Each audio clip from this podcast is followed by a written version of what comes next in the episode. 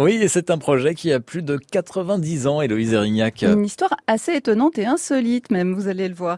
Les Galeries Lafayette, elles ont été créées en 1893 par deux cousins alsaciens, Théodore Bader et Alphonse Kahn.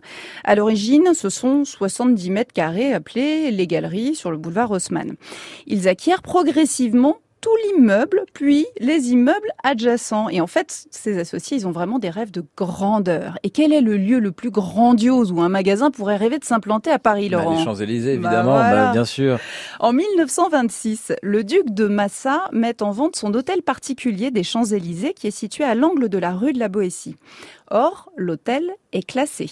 Qu'à cela ne tienne, il en faut plus pour arrêter l'homme d'affaires Théodore Bader qui s'engage à démonter le bâtiment pierre par pierre pour le remonter à l'identique dans les jardins de l'Observatoire. Et alors, à l'angle de la rue de la Boétie, euh, sur les champs, qu'est-ce qui, qu'est-ce qui s'est passé? Il a construit quelque chose? Mais alors, à l'origine, il veut y construire, il a, il a une idée, hein, il a un concept de magasin, banque, immeuble à l'américaine.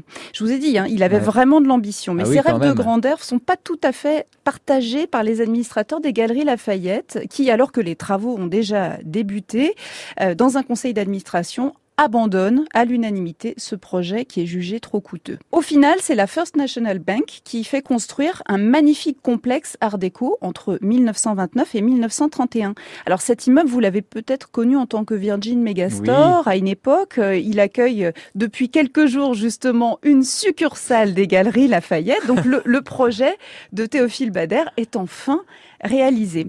Et du coup, alors le bâtiment est aujourd'hui à la fois occupé par les galeries, mais aussi par le Monoprix, qui est préexistant, qui vient aussi d'être refait. Et si vous passez dans le coin, n'hésitez pas à prendre l'escalator jusqu'au sous-sol de ce Monoprix, parce que vous pourrez y admirer un vestige vraiment insolite de l'ancienne vie de l'immeuble la porte du coffre-fort de la First National Bank qui n'a jamais été déplacée. C'est une énorme porte ronde en métal avec tous les mécanismes de sécurité qu'on peut imaginer.